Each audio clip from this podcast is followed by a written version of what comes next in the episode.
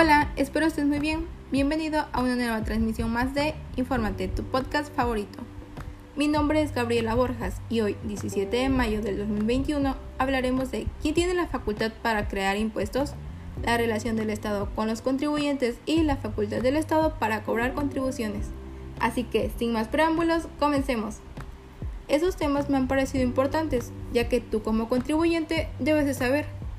Primero, ¿Quién tiene la facultad para crear impuestos? Como bien sabemos, el Estado, a través del Poder Legislativo, es el único que puede crear, modificar o suprimir impuestos destinados a cubrir el gasto público. Para crear estos impuestos se necesita de 1. Iniciativa de ley. Estas son las propuestas de ley para establecer impuestos, las cuales pueden provenir del presidente de la República, de los diputados o senadores. 2. Debate y discusión. La propuesta de ley se discute primero por los diputados y si es aprobada pasa a la Cámara de Senadores para ser discutida allí también. Durante estas discusiones la propuesta original puede ser modificada. 3. Publicación. Cuando ambas cámaras aprueban la iniciativa, se turna al presidente de la República para su publicación. Sin embargo, el presidente puede vetar la ley, es decir, la puede rechazar. Pero, ¿qué sigue después de que el impuesto ha sido aprobado? Bien, mientras que el legislativo crea los impuestos, el ejecutivo los cobra y administra, es decir, concretiza la relación tributaria al determinar y exigir el impuesto. Seguimos con la relación del Estado con los contribuyentes. Al hablar de esto, nos referimos al vínculo entre el Estado y los gobernados en su carácter de pagadores de impuestos. Recordemos que los impuestos son creados por el Poder Legislativo y esto a su vez se establece en ley. Esta relación entre el Estado y el contribuyente tiene su origen en una ley y es regida por normas tributarias, así que esta es denominada relación jurídico-tributaria. ¿Y cómo surge? En resumen, la norma fiscal establece hechos hipotéticos. Estos constituyen el por qué los gobernados tendrían que pagar sus contribuciones. Esos hechos son llamados imponibles. Esto nos lleva a la causa, que es cuando ocurre el supuesto establecido en una norma jurídica, por ejemplo, la obtención de ingresos por salarios o por actividades empresariales.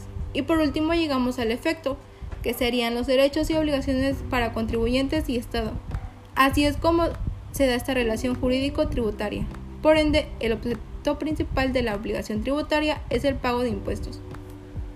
¿Quiénes serían los sujetos de la relación jurídico-tributaria? Estos son dos, el sujeto activo, que es el Estado, ese se encarga de recibir el impuesto, y el sujeto pasivo, que es el contribuyente, el cual tiene como tarea pagar el impuesto. Y hemos llegado al último tema, la facultad del Estado para cobrar contribuciones.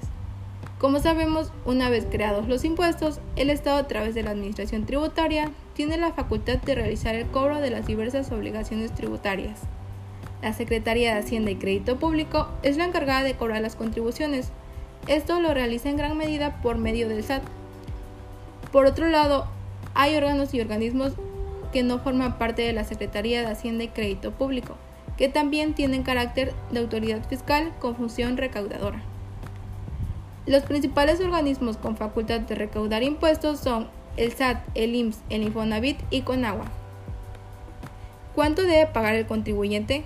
No hay un monto igualitario, ya que cada contribuyente debe de realizar la determinación de las contribuciones a su cargo, mediante la autodeterminación.